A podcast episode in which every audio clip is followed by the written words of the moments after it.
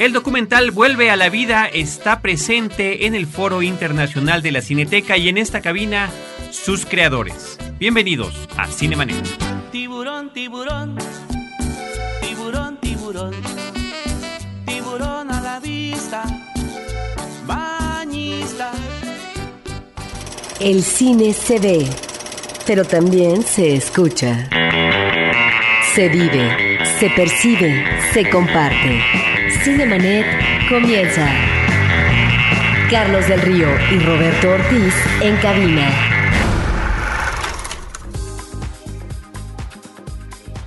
www.frecuenciacero.com.mx es nuestro portal principal. Este es el programa dedicado al mundo del cine Cinemanet y yo les doy la más cordial bienvenida a nombre de Roberto Ortiz, soy Carlos del Río y saludo a nuestros invitados, de verdad que estoy honrado en que nos puedan acompañar en la cabina de Cinemanet en esta ocasión, los creadores, literalmente los creadores del documental Vuelve a la Vida, su director Carlos Hagerman, ¿cómo estás Carlos?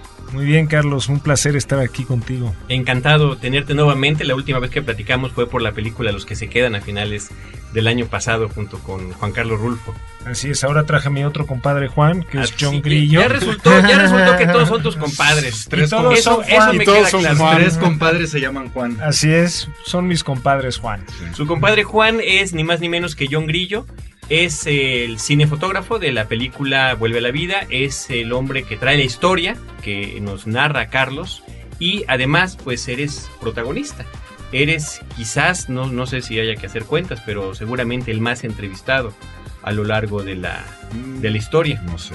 Eso, eso es un dato. E-, eres el que trajo el chisme y yo, soy el, yo soy el que no me pude aguantar las ganas de contarlo. Es, sí es una combinación medio rara ser el fotógrafo protagonista. Cuando filmamos la escena de, de la playa, la secuencia de la playa, tenía yo que es más, si ves la película, cuando, Al salgo, final. cuando salgo caminando con, con, toda la banda, traigo mi, mi exposímetro. Aquí en el cinturón se nota el exposímetro. Lo cual es un gran detalle. Entonces estoy filmando y de repente salgo caminando y soy actor. De repente salgo y estoy detrás de la cámara y soy fotógrafo. Sí, es, es un poco estresante en realidad. No se lo recomiendo a todo el mundo. Pero se puede. Pero se puede. Se puede, se pudo y se logró. Pues sí. John Grillo. Y en esta ocasión me está haciendo el honor de acompañarme también nuestro amigo Hugo Lara Chávez, el eh, investigador cinematográfico, que además tiene el proyecto de Corre Cámara, para platicar, para acompañarnos, Hugo, en esta entrevista con Carlos Hagerman y con John Grillo. Muchas gracias, Carlos, por la invitación y qué gusto estar aquí con, con Hagerman y con John Grillo para hablar de su película. Pues muy bien, cuando inicia la película, Carlos, nos dices en, con letritas en los títulos que esta película es un accidente. Y, yo lo preguntaba cuando hablábamos de los que se quedan, porque a mí me, me, da la impresión de que una buena parte de los documentales nacen efectivamente como accidente. El realizador va buscando algo y de repente se encuentra una historia o una situación o un personaje más poderoso que lo que llevaba antes. En el caso de los que se quedan, lo platicamos, era un encargo. Pero aquí lo dices desde el principio. Sí, mira, fíjate que fue una decisión de último momento el, expresar esto en la película, pero pensaba que era importante que la gente antes de empezar a ver la película se diera cuenta de que en realidad nosotros no íbamos a hacer esta película, ¿no? En realidad es verdaderamente un accidente. Nosotros, un día, estábamos un domingo en un desayuno con mi compadre John, mi compadre John es esposo de Jessica, que es la mejor amiga de mi esposa desde hace, desde la infancia. Entonces yo conozco a John, bueno, ahora ya lo conozco muy bien. Demasiado. Pero, pero en ese entonces yo realmente conocía poco a John. ¿no? Nos, lo tratabas, pero no, no había este. Bueno, vínculo. cada vez que nos veíamos nos daba mucho gusto, nos, nos unía nuestra melomanía, nos unía nuestro amor por el cine. John trabajaba en cine la música y sabía que había vivido en Acapulco, pero un día estábamos en el desayuno. Un, así, ya sabes, sobremesa, desayuno, domingo, una de la tarde, los niños nos mandamos no sé a dónde, ¿no? Tomando el último sorbo del cafecito, y me dice mi compadre, oye Carlos, el otro día fui a Acapulco a una playa y me acordé de lo que me pasó. Fíjate que como a los 12, 13 años fuimos a cazar una tintorera. Y dije, ¿qué? Ya cuando te empiezan a contar cosas, mira, a ver, ¿qué estás tomando? Exacto. Y tal cual, pero ¿cómo, John? A ver, explica, pero ¿cómo? No me habías nunca platicado esto, no sé qué sigues, compadre. Sí, lo que pasa es que habíamos ido a Acapulco esa Semana Santa y iba con mi esposa Jessica y fuimos a una playa afuera de la bahía y estaba sentado con ella en la playa y estoy viendo alrededor y digo, oye, aquí, aquí pasó lo del tiburón. Me dice Jessica, ¿cómo lo del tiburón? Le dije, no, sí, aquí sacamos una tintorera cuando tenía como 15 años y le empecé a contar la historia y dijo, y ya llevaba yo casado con ella 6, 7 años. Y nunca ¿no? lo había Nunca, lo había nunca contado. la pequeña historia La de pequeña la historia, honestamente se me había olvidado hasta que habíamos ido a esa playa y me acordé. Entonces, cua- después, unas semanas, dos semanas después, estábamos con Carlos y salió toda la plática. Y Jessica dijo, ¿por qué no le cuentas la historia del tiburón? Pues órale. Y bueno, empecé a contar la historia del tiburón. Y alguien en la mesa, este, un amigo Chava mutuo, Chava Quirós. Quirós, tenía una camarita de video. Le pusimos así la tapa de la mermelada, así, nada más para levantarla tantito. Y se echó toda la historia. Y me eché toda la historia, de hecho, partes de ese. Hay algunos pedacitos que están en la película de esa charla original. Y bueno, yo llevaba en ese entonces casi, pues tú, tú me conoces hace muchos años, Carlos, y eh, la lucha por hacer una película, ¿no? Llevaba casi como yo creo que 12 o 13 años escribiendo guiones, intentando empujar proyectos, claro, cada guion me salía más grande que el anterior, más grande en términos de producción, Más ambicioso. más ambicioso. Y de repente dije, compadre, 20 personajes, una playa desierta, si esto no lo podemos filmar, no podemos filmar nada. Todo sucede en un día. ¿no? Además, Además, no te tengo que traer luces porque no puedes iluminar una playa, ¿no? No necesitamos vestuario, no necesitamos arte. Necesitamos. perfecto. Está, ¿no? Los mismos shorts y camisetas. Oye, vamos a filmarla, por favor. Y entonces quedamos, en ese entonces John vivía en Estados Unidos. Y entonces le dije, ¿por qué no vamos a entrevistar a los testigos de la cacería del tiburón? ¿No? Y con esa información escribimos un libro. Sale, compadre. ¿Cuándo? ¿No? Y ahí en caliente, así, bueno, el 28 de mayo. ¿no? Además, Carlos ya se estaba imaginando el perro largo, ya se estaba. Ya se estaba imaginando el, el- el personaje en su película de ficción, ¿no? Al actor, cómo iba a ser y cómo iba a ser el- ya la primera escena, ¿no? El perro largo en la cama, acostado, eh, después de haberse... Con una- con una botella Con de- una botella de tequila o no sé qué Y, cosa. y- y un alcacel Ya, exacto, ya, ya Para estaba que- imaginando. Perdón, que para los que no han visto la película, habría que eh, explicar un poco todo este conjunto de personajes que son Sí. fascinantes y muy interesantes. Y esta cacería que en realidad también es muy sui generis, Sí. ¿no? Sí, pues de hecho, de hecho, este, como Carlos estaba diciendo, fuimos a hacer estas entrevistas con, con gente que, que aún vivía, que, porque la cacería del tiburón sucedió en el 76, creo, sí, 76. algo así, ¿no?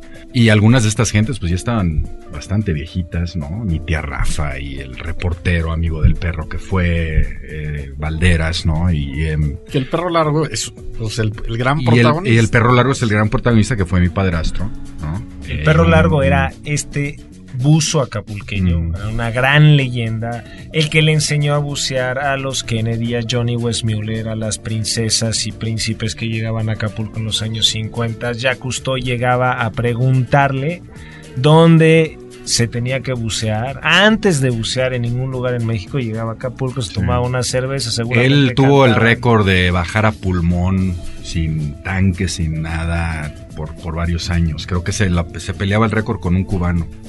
Ahí se iban llevando ¿no? el, el récord. Era muy conocido y muy famoso y era un, un personajazo. ¿no?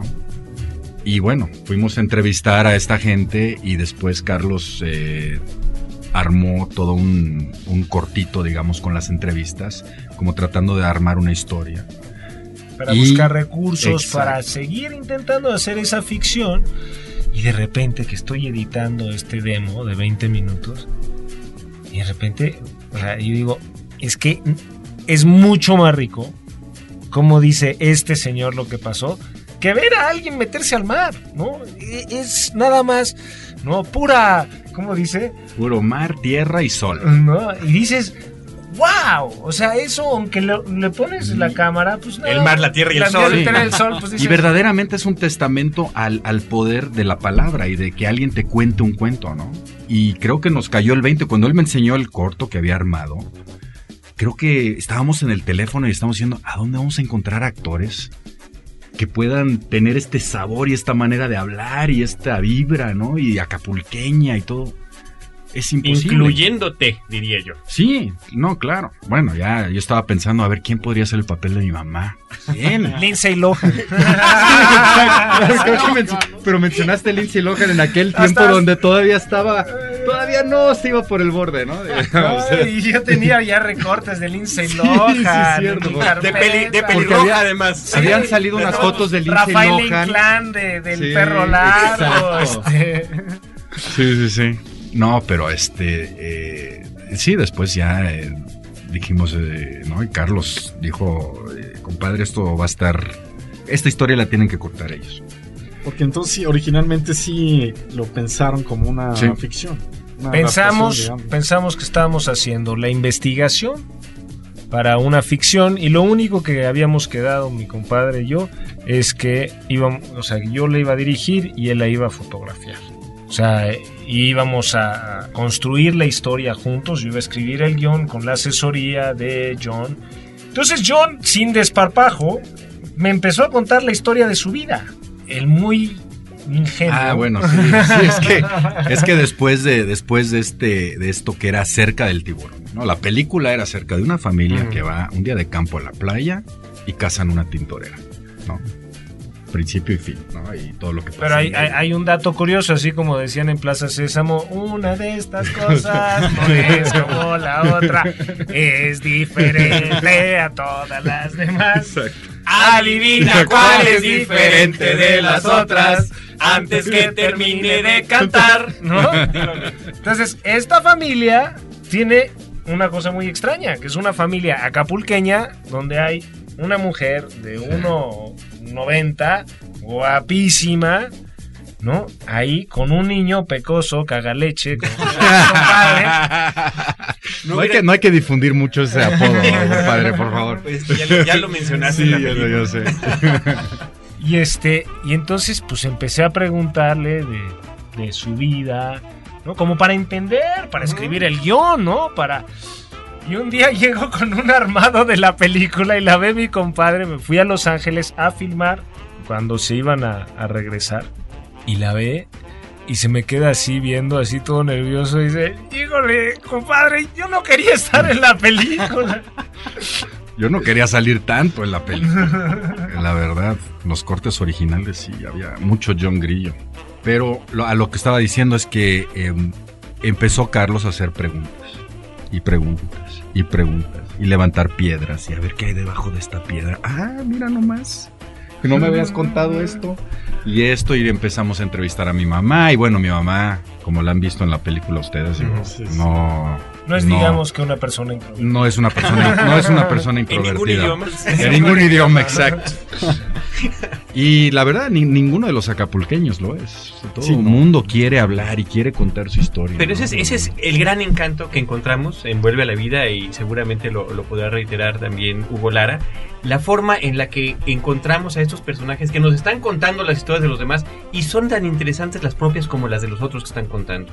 Y por ello también es interesante, es ameno y es muy rico la forma en la que inicia y termina la película con esta caminata hacia la playa. Porque cuando comienza y escuchamos esa música que podemos reconocer del programa de, Hitchcock en la televisión, bueno, ¿quiénes son? ¿Quién sabe? Y a lo largo de la cinta los vamos escuchando y conociendo a cada uno de ellos y cuando regresamos nuevamente a esa música, a esa playa y esa caminata, es otro universo completamente en menos de una hora y minutos, ¿no? Que es, que es lo que dura esta narración.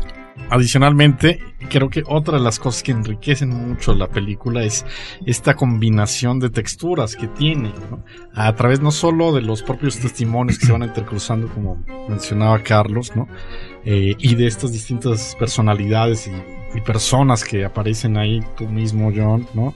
Tu mamá, estos mm. personajes pintorescos, acapulqueños, típicos, y que, bueno, es una combinación muy La tía Rafa, ¿qué tal la tía Rafa? La tía Rafa, ¿no?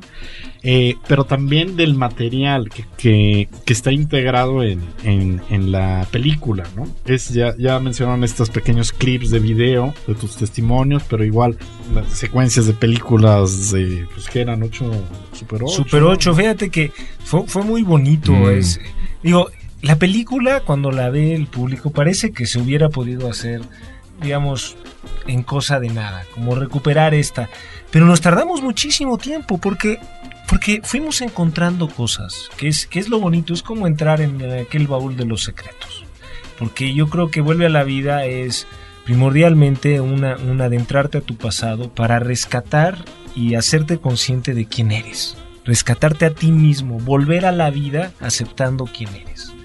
Y para eso hubo que hurgar por todos lados. Entonces de repente, por ejemplo, en un ático en Nueva Jersey, encontramos las películas Super 8 originales de la boda de Robin y Bob, los papás de John, que ellos nunca habían visto. Ellos mismos nunca lo habían visto. Entonces la primera vez que Robin ve este Super 8 de su propia boda es el día que ve la película. Ah, editada. y fue de una emoción brutal. Sí.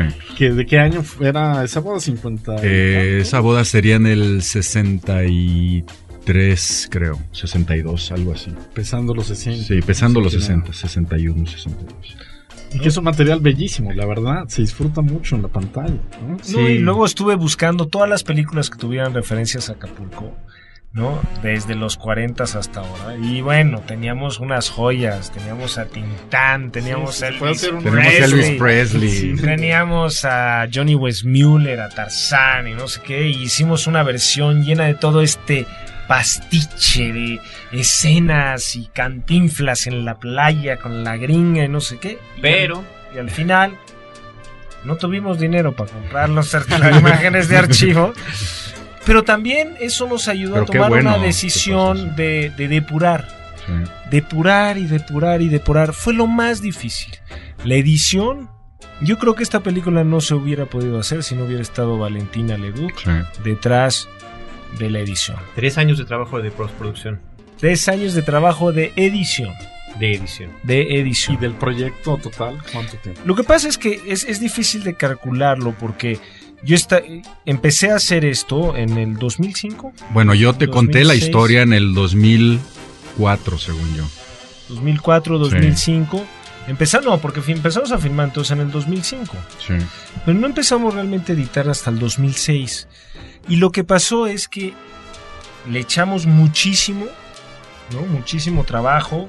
Cuando decidimos que esto ya, ya iba a ser un documental, reestructuramos en nuestras cabezas la película, empezamos a pensar en ir a filmar con Robin a Nueva York, de hacer la filmación esta de la playa, de, de una serie de recursos que iban a enriquecer la historia. Ya empezamos a ver la manera, pero ya habíamos estado editando un rato cuando estábamos metiéndonos a esto. Y de repente me viene la oportunidad de hacer los que se quedan con Juan Carlos Rulfo. Y entonces este, Valentina también era la editora. Tenemos que, que decir, bueno, vamos a parar aquí. Estábamos también muy atorados en un corte de la película de Vuelve a la Vida, con mil posibilidades de dónde fuera la película. Y yo creo que ese espacio de parar, hacer los que se quedan, terminar los que se quedan, que fueron casi dos años y medio.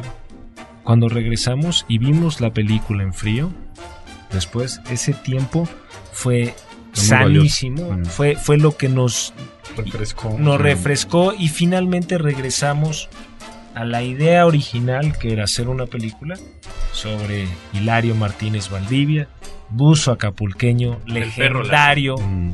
mejor conocido como el perro largo. Long Dog, como decía, como aparece una foto ahí de Sí, la escuela de buceo Long Dog.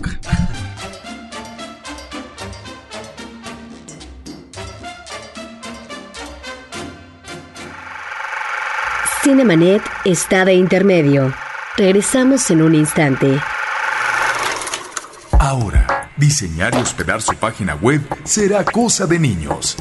En tan solo cinco pasos, hágalo usted mismo sin ser un experto en Internet. Ingrese a suempresa.com y active ahora mismo su plan. Suempresa.com, líder de web hosting en México. En la historia. Acompaña a Roberto Jiménez a recorrer México en la historia. Porque La Máquina del Tiempo es un podcast de frecuencia cero. www.frecuenciacero.com.mx. Cinemanet.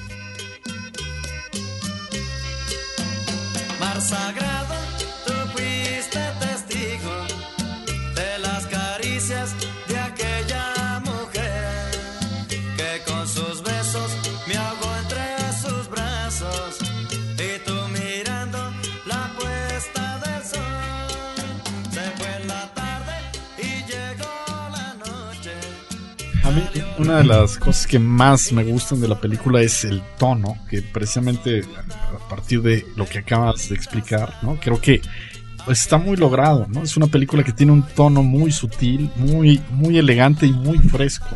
Eh, y que rompe, digamos, con un poco el panorama o la tendencia del panorama del cine mexicano, ¿no? Es una película que en un momento dado podría ¿no? haberse, haberse ido hacia un lado fácil y frívolo. Y no lo es, ¿no? Es una película que en cambio aborda una historia de este, de este mundo un poco sofisticado, un poco pintoresco del Acapulco de los años 70 y hace este retrato de este personaje que se vuelve entrañable y se vuelve fascinante y, la anécdota tiene una dimensión pues épica, ¿no? Una épica dentro de esta sencillez que es eh, creo que uno de los grandes atributos de la película. ¿no? yo le decía, yo le decía a mi mamá, mi mamá estaba un poco, en un momento dado estaba un poco nerviosa de ciertas cosas, ciertas, ciertos detalles que iban saliendo de la película. Por ejemplo, el problema del perro con el alcohol digamos, ¿no? O el problema de mis papás anteriormente con las drogas, ah, cuando estaban en los finales de los 50 en Nueva York, ¿no? Ese tipo de detalles, pues mi mamá, aunque es muy extrovertida, pues no es, no, no quería que esos detalles. Yo lo que le decía es que en este tipo de películas, o sea, lo padre de lo que es interesante y lo que la gente le gusta no es morbo, es ver a una persona real con todas las facetas reales que tiene que tiene una persona, ¿no? Lo, el lado oscuro, digamos, ¿no? Y poder ver el lado oscuro del perro, poder ver el lado oscuro de, mi papá en Nueva York, ¿no? De, los hace más humanos. Los, esos contrastes los hace más humanos y eso creo hace que la historia tenga un, como que pase a otro nivel, ¿no? Como dices tú, se pudo haber ido por un lugar, un lado donde glorificas al perro y dices, pues fue lo máximo y todo. Y no, o sea, fue un ser humano. Y, eso es lo, para mí eso es lo entrañable de la película, que yo puedo ver y puedo reconocer la realidad de, de, mi familia y de la gente que conozco, lo bueno y lo malo. Y es lo que, bueno, habrá que insistir, lo que la hace conmovedora porque eh, yo le decía a Carlos acabando la función el día de ayer, me conmovió la película y después de escuchar los testimonios de la sesión de preguntas y respuestas, bueno, hasta hubo un señor que, se fue a las lágrimas. Pero dice Carlos que ha pasado en otras funciones, me dice Hugo que pasó allá también en la exhibición en Guadalajara. Sí, es muy bonito que, te toca, ¿no? que no, no sales... Mira, a mí lo que más me gusta de ir al cine porque además me gusta hacer cine, pero lo que más me gusta hacer en la vida es ir al cine.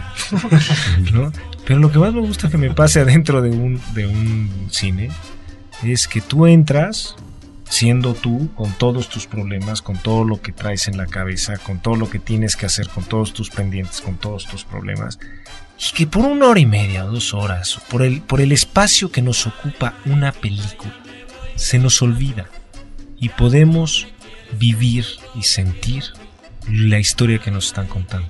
Pero a veces esa historia tiene ligas con nosotros, tiene ligas con nuestro pasado, tiene ligas con quienes somos. Y entonces lo que estás viendo, además de emocionarte por la historia que estás viendo, te emociona porque te está diciendo algo a ti. Y díganme quién no tiene una historia en Acapulco. Mm. O sea, Acapulco forma parte a mí me, mordió un perro en Acapulco. me tuvieron que vacunar 14 veces. Entonces, estamos hablando de, nuestras infancias, de nuestros recuerdos, de nuestras nostalgias, de quienes fuimos. De, México, del propio país. Del propio país. Y entonces, lo que más me gusta es que esta gran cacería de la tintorera y del tiburón se vuelve una metáfora de la búsqueda de nuestro propio pasado y de mm. quiénes, de quiénes somos y de enfrentarnos a quiénes somos. Y eso finalmente con, el desparpajo, con la buena, el buen vocabulario de, mm. los lancheros y de mm. los acapulqueños, hace que, que salgas contento de la película, que salgas tocado. Y no hay un regalo más grande que, que, que estas sesiones de preguntas y respuestas cuando la gente realmente está tocada por algo que... yo, yo, creo que yo creo que aquí en México mucha gente añora ese Acapulco de los 70 de los 80 inclusive, tal vez todavía. Mis papás se fueron de luna de miel a Acapulco. Sí, o sea, Acapulco, Acapulco tiene, tiene un gran significado para, para mucha gente en México. leí alguna crítica que, que decían que eso es algo bonito de la película, que rescata esa, esa época que, que, ya no existe en Acapulco, que ahora está ha sido retomada por, por el bienes raíces y por el narco y por todas estas, todas estas otras cosas, ¿no? Y yo lo, yo lo he vivido, yo he vivido, yo, o sea, yo Acapulco es mi hogar, yo cuando voy a Acapulco es, es el único lugar en el mundo donde me siento en casa, donde me siento en paz, donde sé que cuando yo tenga, si Dios quiere, llego a mis 70s, 80s años, ahí quiero vivir, quiero estar en la playita en Acapulco. ¿No? Eso es lo que, lo que yo quiero hacer. Y entonces, hay lugares en Acapulco que todavía tienen ese encanto. ¿eh? Si vas a Acapulco, vete a pie de la cuesta. Y en pie de la cuesta vas a sentir el, el Acapulco viejo todavía, por ahí. No te vayas a la zona de. Es horrible, la verdad.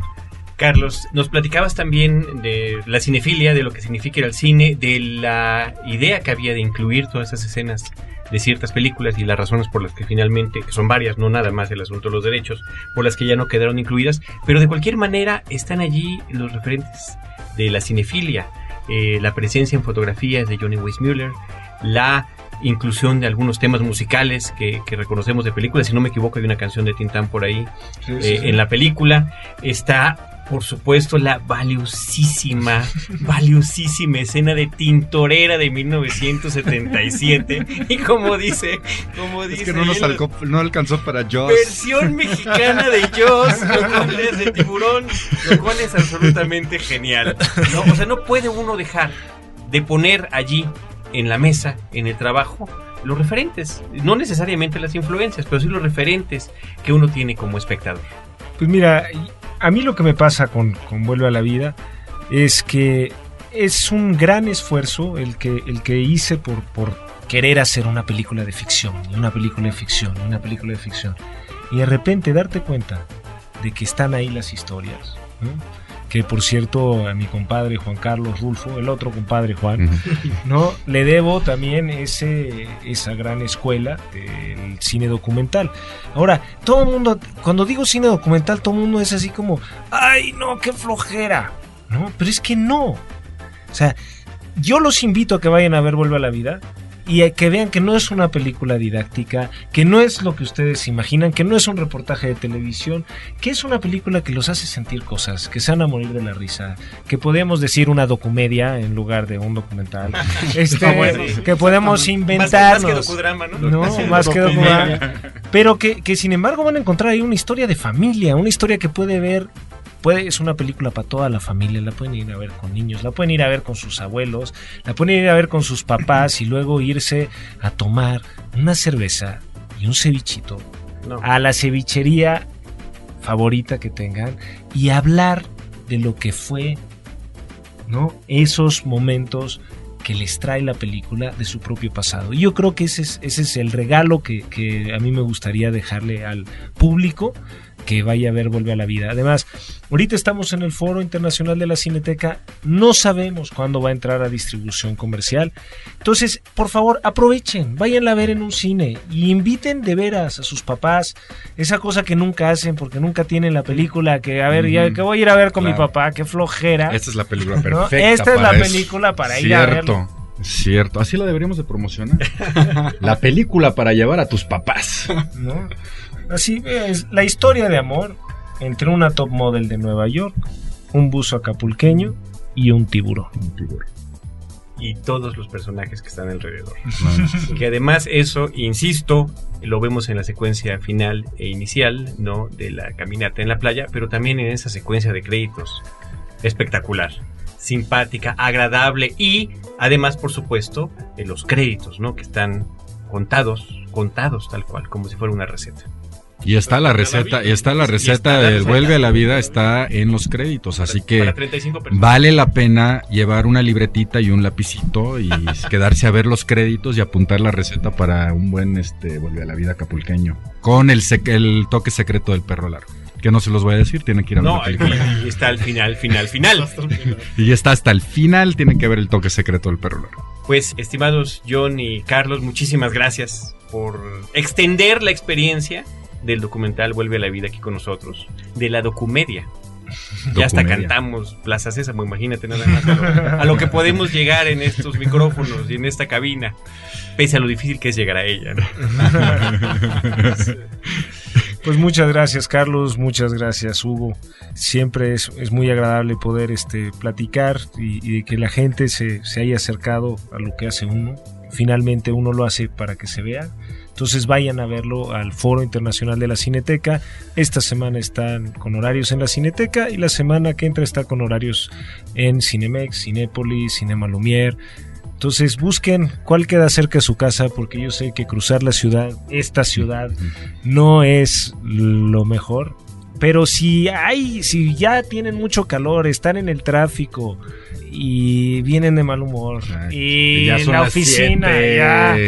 No. Dices, ay, pues aquí le doy vuelta a la derecha, llego a la cineteca, me meto a ver Vuelve a la Vida. Y van a salir. Tráfico. y van a salir. Y además. Yo les prometo que van a salir aliviados de algo. sí. Hugo Lara, muchísimas gracias por pues, habernos acompañado también. Al contrario, muchas gracias y en, verdad vayan y vean esta película y yo creo que la van a disfrutar. Va a ser una grata sorpresa. Con Carlos Hagerman, con toda seguridad seguiremos platicando de cine. Yo creo que habrá que regresar también cuando la película se estrene comercialmente. Esta plática puede seguir, pero ustedes van a otro compromiso en radio en vivo, así que los tenemos que dejar partir. John Grillo, eh, Mucho gracias. Eh, gracias. pero eh, tu, labor de, fotógrafo, de camarógrafo, en cine eh, comercial, nacional e internacional. Es un tema para que platiquemos en una futura charla aquí en Cinemanet, así que quedas cordialmente invitado para regresar a estos micrófonos. Les invitamos también para que visiten el sitio oficial de la película, vuelve a la vida lapelícula.com, vuelve a la vida lapelícula.com y también pueden buscar Vuelve a la vida en Facebook, ya que ahí hay diferentes formas para enterarse del contenido del filme. Muchísimas gracias a todos los que nos escuchan. Recuerden que no nada más estamos en el portal en cinemanet.com.mx, sino también en las redes sociales, eh, facebook.com diagonal cinemanet o arroba cinemanet en Twitter, donde estamos pues compartiendo y departiendo con todos los cinéfilos este placer de ver cine. Nosotros los esperamos en el próximo episodio de Cinemanet con cine, cine y más cine.